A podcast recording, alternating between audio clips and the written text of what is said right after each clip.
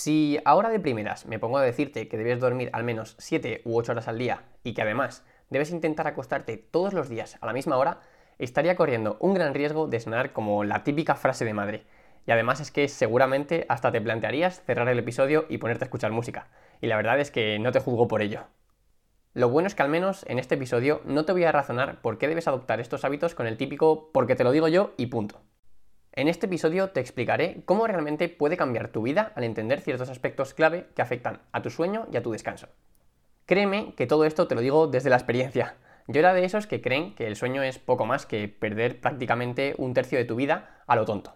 Sin embargo, hace unos cuantos meses empecé a interesarme por estudiar estos temas y los resultados que he observado al aplicar todo lo aprendido han sido brutales.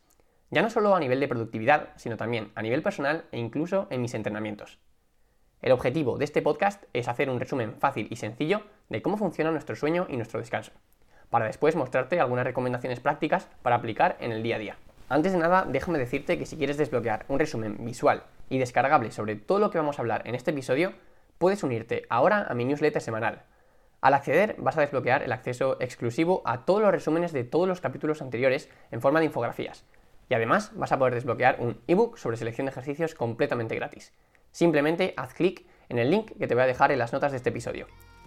Una vez dicho esto, vamos al lío. Estás escuchando el podcast Workout Academy, mi nombre es Álvaro Bueno y comenzamos.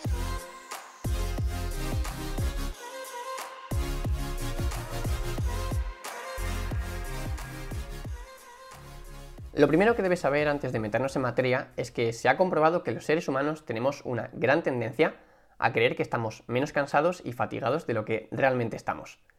Digamos que nuestro organismo es como una compleja máquina que se adapta a los estímulos a los que nos enfrentamos.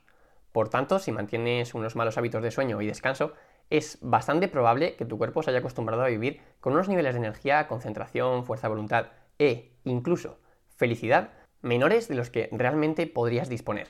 Esto en realidad no sé si tomarlo como una buena o mala noticia podría ser una mala noticia porque realmente estamos desperdiciando muchas de nuestras capacidades.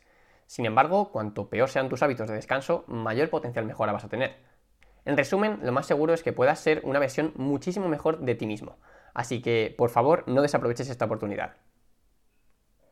Personalmente creo que una de las mejores formas de comprender la importancia del sueño no consiste únicamente en admirar los beneficios de un buen descanso, sino también en ser conscientes de las consecuencias de un mal descanso. Lo bueno es que hay multitud de estudios con respecto a este tema, y las consecuencias de la privación del sueño son tan numerosas que me podría tirar prácticamente el resto del capítulo nombrándolas una a una. Irritabilidad, pérdida de memoria, menor capacidad de concentración, aumento de la variabilidad de la frecuencia cardíaca, etc. De todas formas, en los apuntes de este episodio te voy a dejar una imagen en la que puedes ver algunas de las consecuencias más importantes. Una vez que ya somos algo más conscientes de la importancia de este tema, vamos a ver de forma resumida qué ocurre cuando estamos dormidos.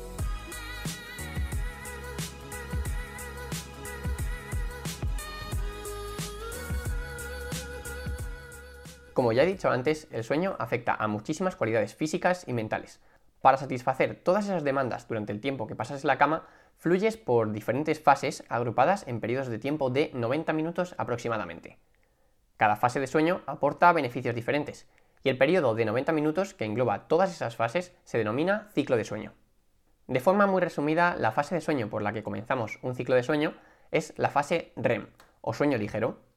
En esta fase es cuando soñamos, y su principal función es transformar todos los recuerdos a corto plazo más relevantes en conocimiento a largo plazo, permitiéndonos así poder seguir aprendiendo. Esto también puedes entenderlo de la siguiente manera, y es que puedes imaginarte tu capacidad de aprendizaje durante un día como una caja en la que vas metiendo cosas. El problema es que esta caja llegará a un punto en el que se saturará. Por tanto, en este momento necesitamos coger los aprendizajes más relevantes de esa pequeña caja y llevarlos a nuestro gran almacén, que serían nuestros conocimientos o recuerdos a largo plazo. De esta manera, aparte de almacenar lo más importante, vaciamos de nuevo nuestra pequeña caja de aprendizaje en el día a día, permitiendo así que podamos aprender cosas nuevas. Y esto, como ya te he dicho antes, ocurre en la primera fase dentro del ciclo de sueño, que sería la fase REM. Pero a medida que avanza el ciclo, vamos alcanzando un sueño más profundo, denominado en este caso sueño NREM. Podríamos decir que si la fase REM nos ayuda a recuperarnos mentalmente, en la fase NREM nos recuperamos físicamente. En los primeros momentos de esta fase se mejoran las habilidades físicas y más adelante comienza la producción de la hormona de crecimiento humano y se activan los mecanismos que consisten en la regeneración del cuerpo. Y ahora la pregunta del millón. ¿Cómo podemos mejorar nuestro descanso?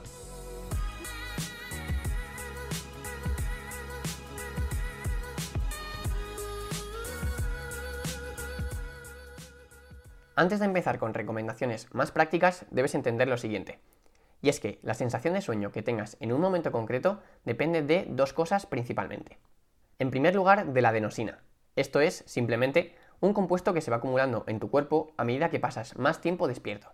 Por tanto, cuanto más tiempo despierto estés, más acumulación de adenosina y, como consecuencia, mayor sensación de sueño.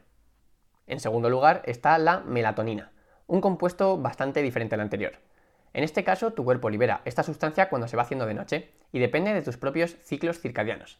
Es decir, cada persona tiene un momento ideal para dormirse y para despertarse diferente al resto de personas.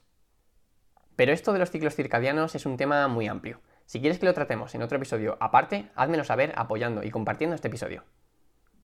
Por ahora simplemente debes quedarte con que nuestro cuerpo, tras millones de años de evolución, se ha adaptado a dormir cuando la luz empieza a decaer. Por tanto, parece lógico intentar adaptar nuestros hábitos de sueño y descanso a los momentos en los que no encontramos demasiada luz en el entorno, es decir, de noche. Es por esta razón por la que no es muy conveniente ni por una parte dormirse mucho antes de que anochezca, ni por otra parte dormirse cuando ya está muy adentrada la noche. Y ahora ya, sí que sí, pasamos a la parte más práctica del episodio. ¿Qué recomendaciones se pueden seguir para mejorar el descanso y notar la diferencia?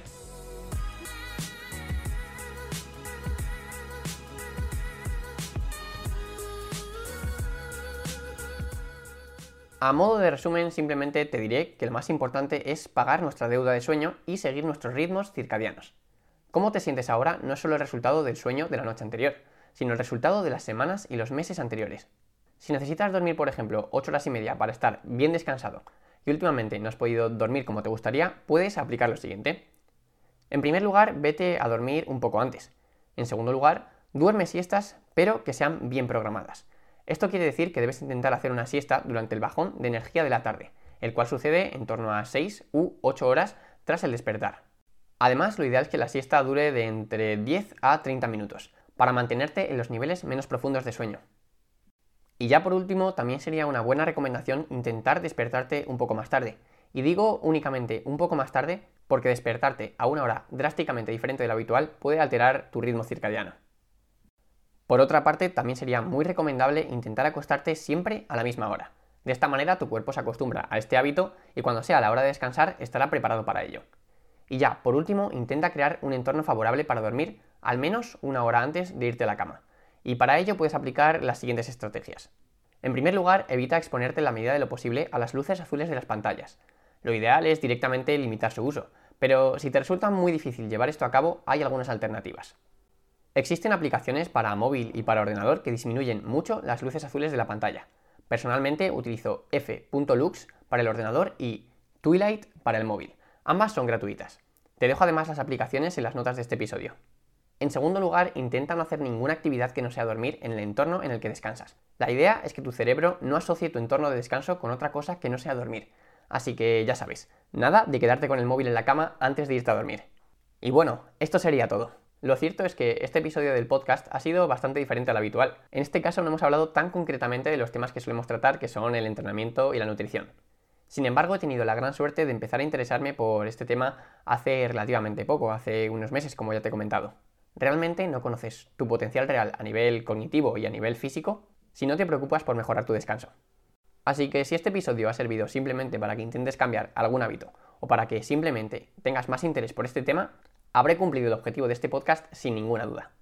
Y bueno, ya por último, me ayudaría muchísimo si valoras positivamente este podcast en la plataforma que me estés escuchando, o mejor aún si compartes este episodio o programa con tus amigos.